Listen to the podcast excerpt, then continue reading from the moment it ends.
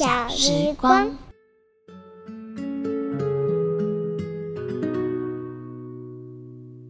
晚安，各位小朋友，你今天好吗？天气渐渐变热了，今天在外面玩了一整天的你，有没有满身大汗呐？但西西老师知道你现在一定洗好香香，躺在床上准备听故事了。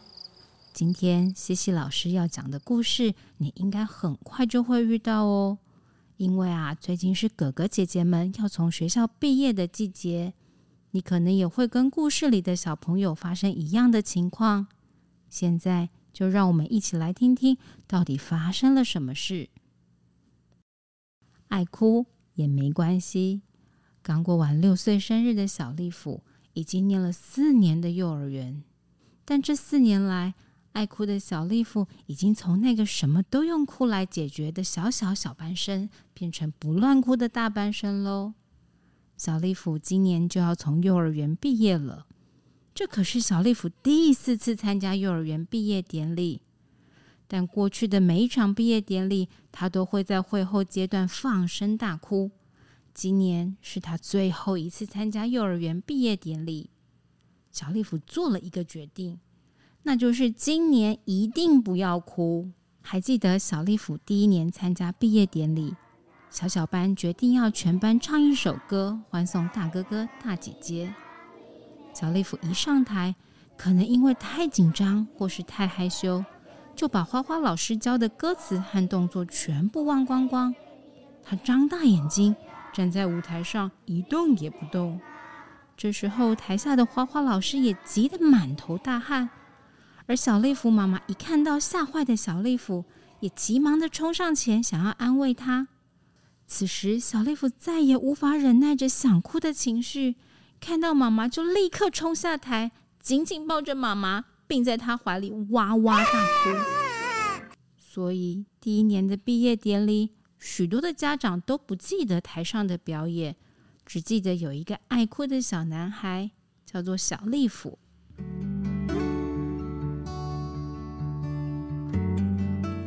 第二年的毕业典礼，已经升上小班的小丽芙要和同学一起合奏乐器。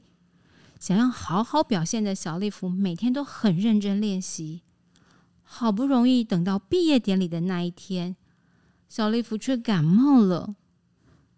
小班的乐手一上台，大家都摆出最帅气的姿势，观众大声欢呼，演奏开始了。小丽芙的脸颊鼓得像气球一样。他用力吹下喇叭，马上头昏眼花，还咳嗽了两下。台下的大家都被小丽芙的样子逗得哈哈大笑。此时的小丽芙被台上的灯光照着，眼睛觉得很刺眼。她忍了好久的眼泪终于挡不住了，哗啦哗啦的流了下来。而小丽芙的喇叭也越吹越小声，但小丽芙的嘴巴却越张越大。就这样，第二年的毕业典礼也结束了。第三年，小丽芙又长大了一岁，这是她第一次清楚知道毕业典礼的意思。花花老师说，大班的哥哥和姐姐要离开他们，到附近的国小念书了。这一年，小丽芙跟同学决定要表演老鼠娶新娘。花花老师在小朋友上台前，特别搂着小丽芙，轻柔的对他说：“小丽芙，你最棒了，老师会替你加油，好好表现，什么都不用怕哦。”说完，花花老师摸了一下小丽芙的头，给她满满的勇气，让她上台去表演。但是事情好像不是这么顺利，就是那件红色的大棉袄和那把金色的大扇子。明明就是要给扮演媒婆的小丽服用，可是不知道为什么，全部都到了扮演新娘的小佩身上。但是开场的前奏已经响起了，小丽芙在后台怎么样都找不到合适的衣服。小佩说：“那是她的。”小丽芙一直说：“不是，不是，是我的。”泪水和汗水混在一起，滴在凌乱的一堆里。就这样。台上已经开始演出，而小丽芙却没有出场，而是一个人在后台哭得很伤心。这就是过去小丽芙参加三次的毕业典礼，现在的小丽芙回想起来还会觉得脸红呢。今年说什么小丽芙都不哭，因为这是她自己的毕业典礼。小丽芙长大了，不能再像小小班、小班生一样那么爱哭。最后轮到大班上台表演，在后台的大家，有人拿错帽子。有人穿错衣服，有人乱打拍子，但这次小丽芙一点都不慌乱。她扶着自己的帽子，数着自己的节拍，一步一步慢慢来。台下许多家长都配合着她的节奏，为她拍手。小丽芙知道自己等一下就要把花献给她最喜欢的老师。小丽芙是所有毕业生中读最久的一个。小小班的小丽芙到学校还会想妈妈，会哭着跟老师说：“我要找妈妈。”这时候，花花老师会带着他坐在荡秋千上，慢慢摇掉他的不安和思念。不爱睡觉的小丽芙，花花老师都会让他靠在身上，讲故事给他听。靠在老师身上的小丽芙，常常听着花花老师肚子里咕噜咕噜的声音，就睡着了。后来，花花老师肚子里有了小宝宝，他常常让小丽芙把耳朵贴上来，听听宝宝的声音。花花老师生的宝宝有让中班的小丽芙抱过，就像当年花花老师抱着小丽芙一样，小丽芙轻轻拍着小宝宝的背，轻轻摇着它。想到这里，小丽芙把手上那束花高高的举到头顶。献给他最爱的花花老师，他抬着头，大声对老师说：“花花老师，谢谢你。”小丽芙紧紧抱着花花老师，花花老师也紧紧抱着小丽芙。不知怎么了，花花老师的眼泪和小丽芙的眼泪，好像在比赛谁跑得快一样，滚了下来。小丽芙对着花花老师说：“我会回来看你的。”小丽芙长大了，也懂事了，有点爱哭也没关系哦。西西老师的故事说完了，你的小脑袋有出现好多跟小丽芙一样的画面吗？没关系，西西老师小时候也很爱哭哦。偷偷告诉你一个小秘密：琪琪老师上幼儿园的时候，每天只要跟妈妈分开，我就会一直哭，一直哭，因为我好想好想我的妈妈。而且我都哭好久好久耶！你知道我哭多久吗？我每天哭哭了一百八十天这么久哦。我们都会难过，我们都会伤心，我们也会有想念的时候。所以有时候想哭的时候就哭一下吧。但我们都会长大，我们都会变懂事。相信有一天你也会像小丽芙或西西老师一样。我们都会变得很勇敢。好喽，我们该睡觉了。带着西西老师的祝福，我们晚安了。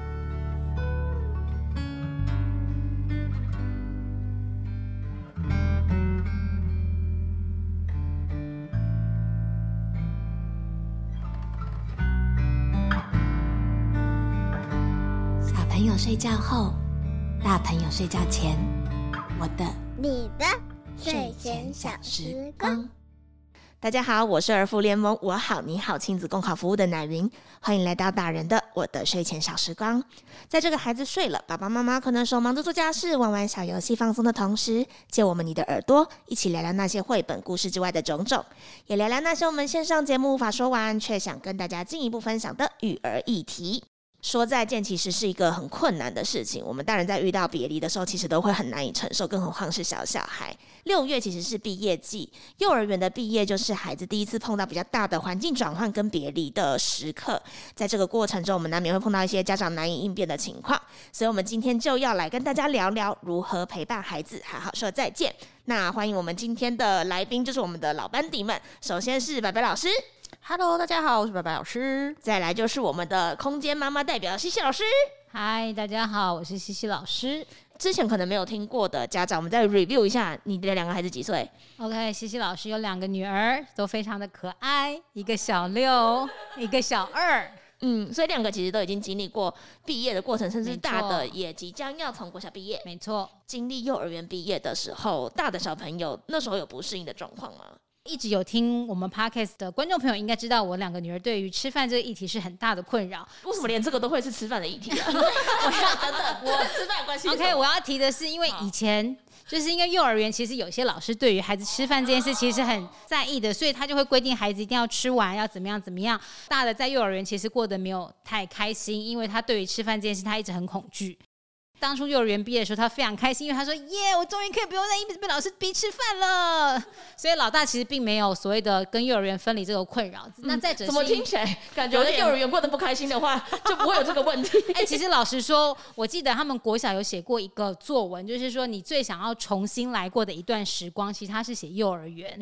为什么有这么大的反差？因为在经历过之后才发现幼儿园的好。呃，那个题目应该是说，他想他最想要重新经历过一段时间是什么，然后如果可以重新经历，那你要怎么改善？他就写了幼儿园还有吃饭的议题。你看这吃饭议题对他来说有多严重？那他那时候怎么写？他就说，如果老师可以不要逼他吃饭，我会吃多少就就算多少就好了。国小老师是这样吗？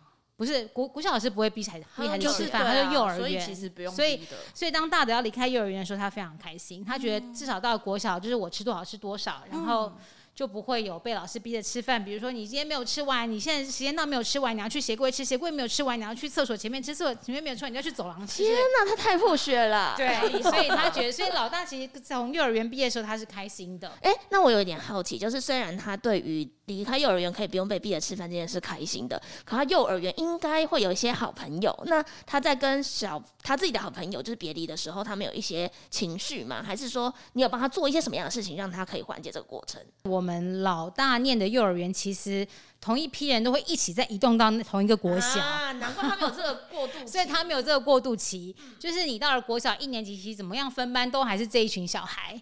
我们那是算是比较小型点的社区，所以幼儿园的同一批，比如说一百个人，可能会有八十五个人全部都到同一个国小。所以对于孩子来说，其实我还是可以看到原来那批同学。大的在幼儿园分离的时候，其实并没有太多的焦虑，大的小的都是一样的状况嘛，就是小的同。不一样。那小的呢？小的念的幼儿园跟他现在念的国小其实不一样的。那再来就因为小的他其实是所谓念的那种就是幼大班的，是那种混龄式的那种。当他中班的时候，其实他同一班就有好几个是要毕业的，他就会说：“哎、他们去哪里了？”其实我们就会跟他说，他可能要上国小或什么时候做了一些什么其他的改变这样子。那当他自己是变成是那个混龄班的时候，他是大班的年纪的时候，其实那时候老师在幼儿园其实有指派他照顾一个中班的小孩，所以他那时候要毕业的时候，他就他就问我说：“妈妈，那我毕业的时候那个那个弟弟怎么办？什么什么的？”他就会担心那个弟弟没有人照顾他，这是他比较明显会担心，哎、他那个被他要照顾的那个孩子该怎么办？嗯，后来你怎么跟他讨论这一件事情？因为比较明显的是，他对于要跟比较小的那个需要被照顾那个分离的这件事情，那我就跟他说，其实老师也会有其他的安排，你不用那么担心。可能过去一年也因为你的陪伴和照顾，其实他也长出了一些能力，比如说他可以开始自己吃饭啦，或是可以开始自己做什么事了。所以你的帮忙其实也帮助他成长，其实可以不用这么担心。你你有时候没有去幼儿园的时候，其实他也是过得好好的啊，对不对？我会做类似像这样的准备。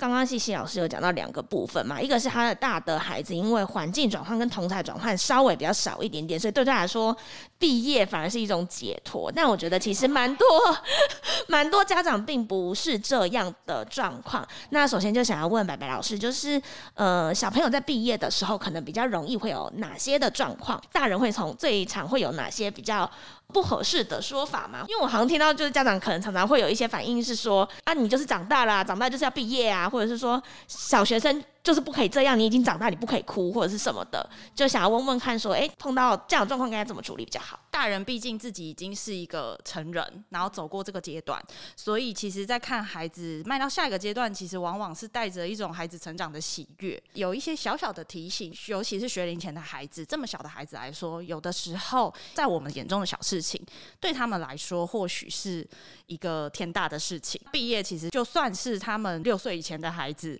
面临的蛮大的一个点啦。听到比较多的是，就是通常对于玩伴不能跟原本熟悉的玩伴一起玩。玩，大概会是最明显的。可能会问说，那为什么我不能再跟他一起玩？那有没有建议一些，比如说比较好的说法，带小朋友去慢慢接受这个过程？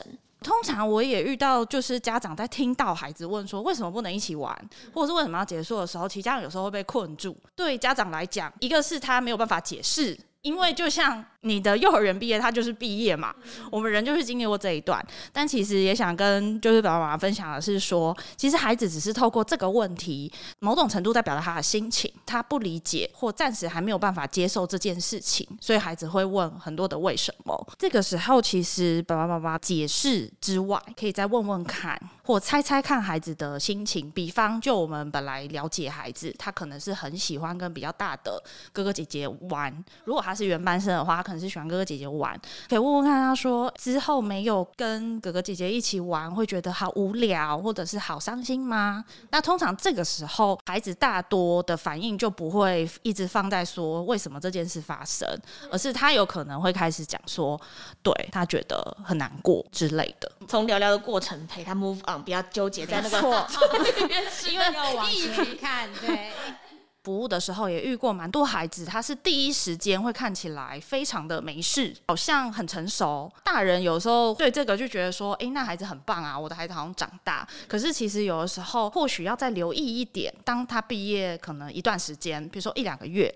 有一些情绪是会延后反映出来的。我们其实可以从日常。孩子原本他的情绪状态去观察。我如果身为一个家长，我我我有时候小朋友就本来就是一个比较不会表达的人，然后他会有这样子延迟的反应，有可能他就会是很缓慢，甚至他因为夹杂在一年后发生，我觉得 一年后真的是蛮久的啊。对啊，就有什么样的赛事？我觉得小小小小孩，特别比较小的小孩，大概几个基本的指标嘛，食衣住行。首先他的睡眠，想不想上学？孩子可能前面他有很多各种心情，但他最后出来可能只会是一个我们觉得是行为行为问题的问题，他会只说不要上学。那有些时候家长可能就会跟他纠结在你怎么会不想上学呢？但是或许这时候就可以问问看他。为什么你不想？那或许孩子就有机会再说出来。比如说，他可能会讲：“我跟现在新的学校的同学，可能我不熟。”那这时候其实你就会知道，他其实是在意的。原本我们以为他的毕业很洒脱，好像交新朋友都没有问题。可是有可能透过这个，你就可以慢慢跟他聊说：“哦，所以原来其实。”你是很想念以前的同学吗？帮孩子做一些情绪的抒发，这样毕业之后可能过了两三个月，小朋友就要进入小学了嘛？那有可能他在比如说一两个月，已经上小学的一两个月后，突然表达他想念幼儿园的生活的时候，其实反而会是家长可以注意的一个表征，是他可能也在新的学校里面有一些不适应的状况，就是那个怀念有可能是来自于对现况的适应的困难，对，一体两面，嗯嗯，没错。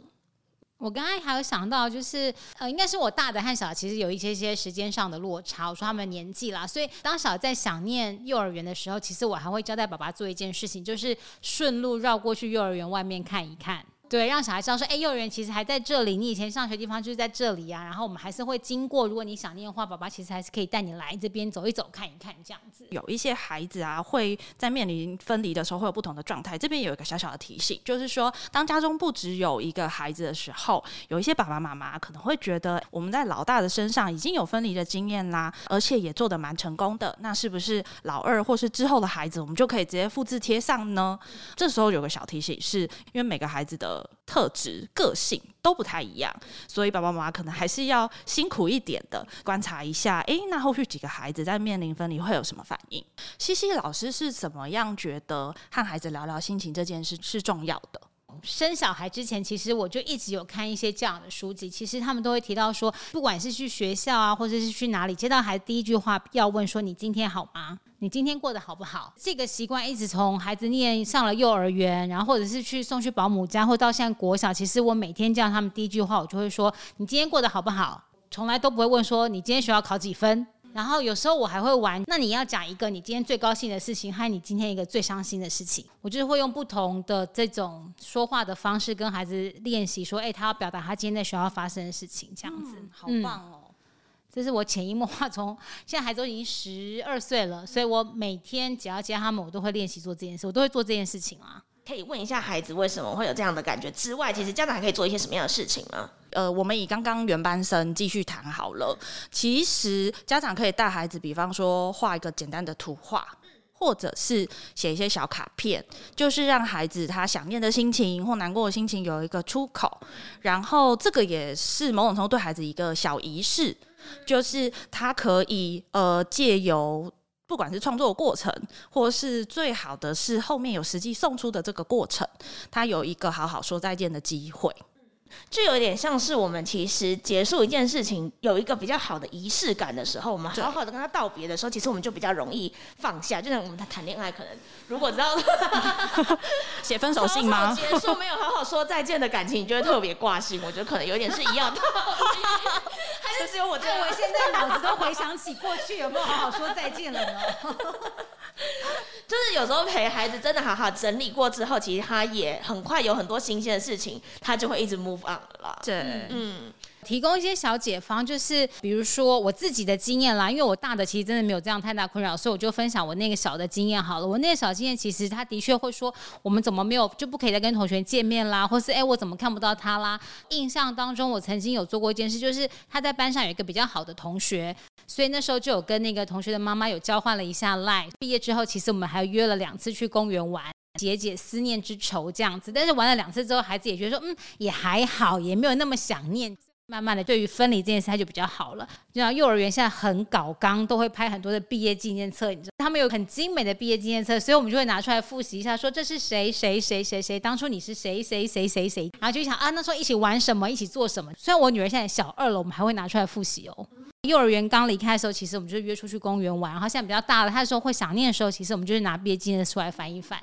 好棒哦！我想回应一下西西老师刚刚那一段，就因为小的现在小二了，可是偶尔还是会拿出来复习。也想要跟爸爸妈妈说的是，虽然我们刚刚或许前面帮孩子做一些仪式感，觉得好像放下了，可是我们也要能接受说，其实有时候想念或心情这件事会反反复复。反正如果孩子某一天又有一些忽然的悲伤，运用西西老师的经验，我们就可以看看毕业纪念册啊，再聊一聊，这些都很棒。我们都留有朋友的资料的话，就是真的想念的时候，你就可以跟他说，我们还是可以见面。因为我那天就在跟另外一个朋友聊天，然后他就说，哦，那时候他的小朋友要毕业的时候，也是在那边闹，说什么为什么见不到我的朋友，什么什么的。那时候也是蛮担心的。但是他说，其实过了两个月之后上了小学，他根本就一下就忘记。小朋友的生活真的是很容易 有新的事情，就觉得哎，其实也蛮好玩。小朋友想念的时候，我们就制造一些可以互相见面呢，可以表达爱意的机会。我觉得有的时候，其实孩子那个状况也会比较好。我女儿念中班的时候，其实有对她一个还蛮好的老师。可是后来她念大班的时候，其实她就已经调离开那个地方了。过了一年之后，其实露露有跟我说，她想那个老师，他主动说出来。那我说，那你想要做什么事情？其实我就陪他亲手做了一张卡片，真的认真去帮他查那个老师现在在哪里，哪个幼儿园，陪露露把它寄出去给那个老师。然后那老师其实收到了那个卡片之后，他非常非常的感动，因为他老说，其实这对他来说意义很大。他说那是他第一年带幼儿园，还没想到还有一个小天使。这么可爱的小天使记得他这样子，所以他就觉得很感动，然后他就把那个东西就留藏在他自己的桌上，就一直记得说你对孩子的好，其实孩子都记得。然后老师也亲手写了一封信给我女儿，收到之后我就认真的念了那个给孩子听，他就一直想到那个老师对他怎样怎样怎样怎样。这个过程对孩子来说也是一种仪式，就是哎，其实老师没有忘记你，即便你很思念老师，我们做这件事情，其实老师都记得。对，真的，因为其实对于幼儿园的小朋友而言，老师就是神。对，就是我们刚刚在讨论很多跟同才相关的议题，其实我们不要忘记，就是小朋友可能会很思念是老他幼儿园的老师，嗯，对。的确在查，比如说老师现在在哪里呀？就是 Google 大学，就是就是会比较辛苦一点。但是我觉得这件事情对孩子来说是很有意义的，因为老师后来也回送了一个礼物给他。他现在只要去书局或者去哪里看到那盒一模一样的彩色笔，他就说这是跟那谁谁老师送我一样的。我说对，老师送给孩子的卡片，其实我都帮他们留好，他们有时候会拿出来看一下啊，袁老师亲有写这些东西给他这样。西西老师他本身是一个跟女儿算是关系非常非常紧密的，所以呃小朋友他其实想念老师的时候，他是蛮自然也蛮习惯就会跟你反应的。那我觉得其实有一些小朋友他可能从小就比较没有这么习惯表达自己的情绪，怎么样去建立一个从小我们就可以好好分享彼此情绪的亲密的亲子关系？有没有什么比较好的工具是可以帮助家长可以练习小朋友好好的表达自己的感受的吗？其实过去小时候还没有跟孩子做过讨论情绪、觉察情绪的话，可以和孩子透过一个简单的小素材，叫做情绪脸谱。这个脸谱呢，也没有说一定要长成什么样，你可以上网去找。现在有很多表情的图案，或者是我们儿福联盟在建练习题的官网上就有一个已经设计好的情绪脸谱的素材。那它的使用方式其实就是你每天很简单，你可以和孩子一起各自挑选两个今天或近期发生的小事件，然后聊聊自己的心情。那这个过程里面很重要的是，你不只是问孩子表达，其实需要透过观察学习的。建议大人可以先示范。比方，大人就可以说：“我今天妈妈今天吃到了一个我很喜欢吃的泡芙，所以我觉得心情很好。”画下你的心情是如何，然后跟孩子做这类的练习。因为你刚刚讲到那个在线练习题的情绪脸谱嘛，那个情绪脸谱跟其实之前走路老师也有分享到的穆德卡有什么差别吗？情绪脸谱和我们之前有分享的蒙最近出的那个穆德卡，它其实功能是类似的。情绪脸谱的话，大家上官网看可以发现，它多了一点手做的过程，比如说做成一个立体的样子。爸爸妈妈可以试自己孩子的能力，因为手做或许对比较小的小孩来说是难的。那如果说孩子其实一开始还没有这些聊聊自己心情的习，习惯其实还蛮建议可以从穆德卡入手，就是已经画好了许多可爱的表情的脸谱，而且上面是没有写出那些情绪代表的意思，可是它有很多的表情，让孩子可以自由的选择。这两个的相关资讯我都会放在节目的下面，然后大家可以点链接去看看。刚刚在一开始的时候也跟大家分享了一本小天下的。爱哭也没关系，这样的一本绘本，那里面其实就是在讨论说，诶，小朋友在经历过各种不同的阶段、不同的别离的心路历程。也先想问问白白老师，有没有建议孩子可以怎么跟家长一起阅读？故事情节非常的简单，其实他从头到尾就是在讲一个小男孩从小小班到大班，他每一年都在参加他幼儿园的毕业典礼。可是我们可以看到，在每一次的毕业典礼以后，他会有不同阶段的发现跟心情。比方，他一开始根本就不知道什么是毕业，但是他渐渐的知道有人要离开，我要做一些准备。最后他自己毕业的时候，他透过送花感谢老师，进一步来到就是怎么样处理自己想念或者是再见的心情。还蛮建议爸爸妈妈，其实这个绘本很好用，可以在你想陪伴孩子聊聊毕业说再见这件事的时候，就可以跟他聊聊他的心情是怎么样。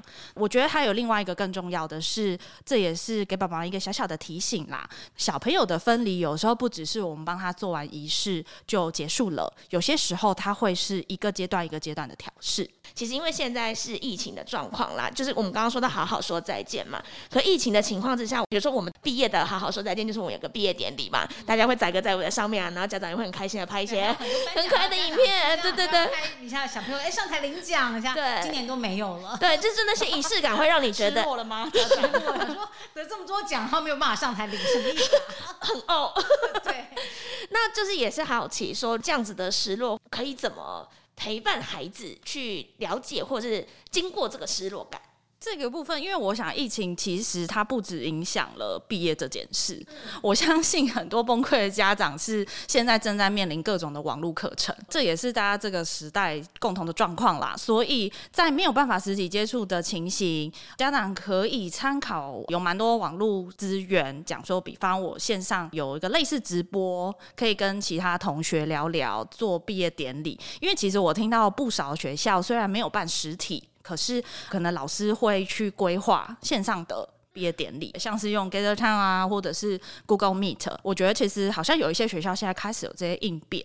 如果说孩子的学校可能连这个都省略的话，那家长也没关系，我就可以参考刚刚西西老师的做法，家长之间互相联合嘛，就一起来直播一下，大家做一个小小的仪式，这样也是不错的。嗯，虽然疫情，家长会比较小心啦，然后也会尽量避免小朋友在外出的机会。就有的时候就是健康很重要，但我们心理的健康也很重要。假设在这样一个疫情比较严峻的情况之下，我们没有办法有毕业典礼，没有办法实体出来约见面，我觉得也可以跟老小朋友有个约定，因为疫情总是会慢慢的变好。最近疫苗也开始进来了，对，对就是。慢慢的变成一个比较常态化的情况之下，让孩子知道说，哎、其实我们之后还是可以见面，这一份感情是不会断的。哎，那我也提供个小方法，就是我大女儿现在小六，正面临着就是学校在那种到底要不要线上。有很多奖没办法要不要线上？对，就是西老师就很困扰，就是女儿很多奖没办法，妈没办法到现场去帮她拍照，就困扰。大女儿这几个好朋友，其实他们就有一个很有趣的仪式，他们会买互相的毕业礼物送给对方，就所谓的闺蜜小手链、闺蜜小什么小什么这样子。我觉得对孩子来说，那个就是一个纪念的。当我看到这个小手链时，就想当时其实我们有一群同学一起玩，一起练舞啊，一起做什么事情。我不太会去阻止孩子做这种事情，反而他想送同学东西的时候，我就说好啊，那我们来看看有哪哪些东西适合，其实那几个闺蜜适合送的这样子。那我也跟孩子说，其实你们都有彼此的 line，都有彼此的通讯方式。那疫情过之后，其实我也不反对你们可以约出来，比如说我们一起去哪个地方野餐，让你们互相再见个面这样子。就在准备的过程中，那个期待感其实有时候也会冲淡那个，你知道有未来的时候，你就不会这么执着于我现在见不到面。有的时候小朋友对于这个转换反而没有感觉，我觉得是大人他在面对小朋友从幼儿园到国小的时候，上学的时间可能也变长了，孩子的独立性可能也变长了，他有时候觉得，哎、孩子是不是有一点不需要我了？我觉得那个分离焦虑，有的时候可能是来自于家长。那碰到这样子的状况，某种程度大人也是从幼儿园毕业的孩子的家长中毕业，那有没有什么比较？刚刚那句确定听得懂吗？你自己听听看我们的听众都很聪明。OK，还拒绝解释。总而言之，就是的确看到孩子的成长，家长一定会有一些失落。孩子好像越来越独立，会不会越来越不需要我？这样子的过程中，当然爸爸妈妈会觉得，哎、小朋友毕业拍那个毕业影片很开心。但有没有什么也可以特别提醒家长的？失落啊，或者是悲伤的情绪，不只是孩子会有的。你每天送孩子去那个幼儿园上学，其实大人也不要忽略了，你和那个园所里面的老师，或许你也是很重视这样子的亲师的互动关系。陪孩子做分离的练习的时候，大人也可以一起关照自己以外，关于孩子成长会觉得有些失落，其实也是非常正常的。但是各位爸爸妈妈一定要相信，对孩子来讲，你永远都是最重要的避风港。孩子上学，尤其是国小，你一定会经历孩子从以前每天爸爸妈妈说，开始会一直讲老师说，老师说什么什么什么，爸爸妈妈讲什么都不重要，但是一讲说你这样子如果不好好做，我要跟你老师说哦，然后孩子立刻听话的时候，其实我常会听到大人非常失落，但是真的没有关系，你要想孩子会愿意回来跟你说这么多的老师说，其实单就这件事情就代表他是非常愿意跟你聊聊分享的。虽然有这些发现，还是会有一些失落的点嘛，那没关系，因为我们也可以先偷偷预告一下，我们在八月的时候会有个上学准备的主题，那也欢迎大家准时收听，以及就是现在如果就有想到什么问题想问的话，也请来信我们睡前小时光的信箱哦。那我想要分享他关于大人失落的部分，就是我是一个失落吗？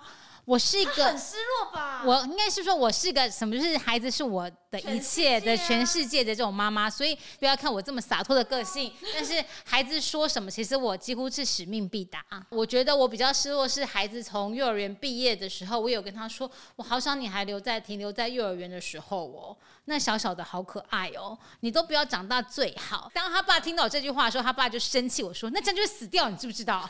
然后我就对他爸就很赞，因为我就会期待，就是孩子还是小小很可爱，那小小肉肉的脚，然后肉肉的手、肉肉的脸这样。每天都很需要，然后每天都很需要我这样子，或是他真的要去上学了，变成一个更独立的人的时候，你就觉得说啊，他已经不再是那个我以前每天要端在手上的那个孩子了。对，我觉得这是我有的那个失落，所以我现在回到家，每天都还是会有一场就是妈妈抱抱的戏嘛。就是 就是要重温一下说啊，他就是我的小孩，然后我要抱在身体里面，这样抱紧紧，然后我还问他说要抱多紧，一到十，他就告诉我要几级。他就说够了。会不会有一天跟你说零？然后我们之间就会还是会有维持那种在跟小小孩玩的时候的一些小游戏。他们俩到这么大，还会说妈，等下睡觉的时候可以玩一下咕叽咕叽吗？你知道咕叽咕叽是什么吗？就是瘙痒，就是要玩瘙痒的游戏这样，或者是要玩抱紧紧，或者要玩飞高高。其实这都是他们还是很小的时候吗？就是妈妈腰已经快坏了，难怪你腰不好。对。但是就是还是会保有一些在玩 baby 时候的那个游戏，就是啊，原来他还很小，他也是需要玩这些东西这样子。放心啦，孩子其实需要大人这件事情是不会改变的，只是形式不同而已。孩子越来越重，妈妈腰越来越弯而已。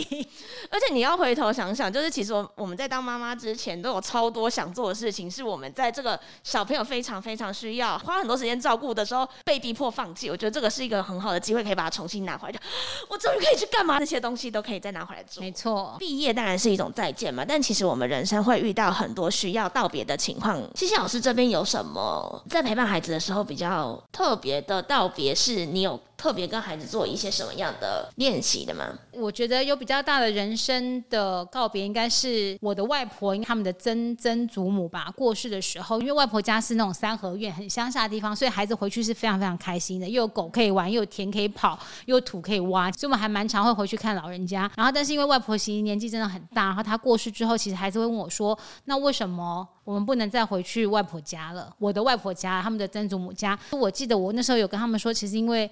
他去当了小天使，就他们真的很想念的时候，其实我们会回到外婆家附近的海边，然后闻闻看外婆家的味道，或者是其实我们甚至有一次就是有开车进去外婆家的那个巷子里面，可是因为链子是链起来的，因为那时候算算是我的舅舅现在在管理吧，所以那链子是链起来，我们就没有进去。但是跟他说啊，外婆家还在这里，我们想念的时候还是可以回来看，那可能要跟舅公约一下时间，大家在一起回来才能进去。我跟我那两只最大的道别应该是这个。的确，小朋友比较小的时候会没有办法那么明确的去理解死亡这样子的概念。小天使是一个很好的说法，也想要问一下白白老师，有没有什么在其他想要特别提醒家长的？学前的孩子还太小，我们通常有的时候会苦恼的，并不是说光是我们要怎么做、怎么协助孩子，而是有时候我们无法确认孩子到底理不理解。可是刚刚西西老师那个经验，我觉得有个很棒的地方是让孩子看到我们大人也会有想念的时候，大人会怎么做，就有点像潜移默化的作用。会懂得表达情绪的孩子，其实大部分的时候就是因为我们自己大人本身也会适时的去表达自己的感受。我今天难过，我今天开心的时候，其实孩子就会有一个 model 去学习，然后也知道说这些情绪其实都是可以被允许的。大人的示范为什么重要？我们举个最简单的例子，我常常听到有的家长会跟我说：“为什么我的孩子每天在家都只有滑手机，都不看书呢？” 后来我就发现，一直滑手机啊，没错。就我想讲这个例子，大家就会立刻意会到我们日常是怎么表现的，其实孩子都会看在眼里。嗯。今天讨论小朋友练习说再见的题目就大致上到这边，谢谢大家的分享。大家还有什么问题的话，或者是希望听到什么样的主题，就像刚刚白白老师说的，除了加入我好你好亲子共好的社团留言之外呢，也可以在节目下面留言给我们。喜欢我们节目的朋友，不要忘了帮我们在 Apple Podcast 给我们五星好评，或者是如果可以留言给我们鼓励的话，当然是最好的了。那我们这一期节目就到这边，我们下次再见喽，拜拜，拜拜。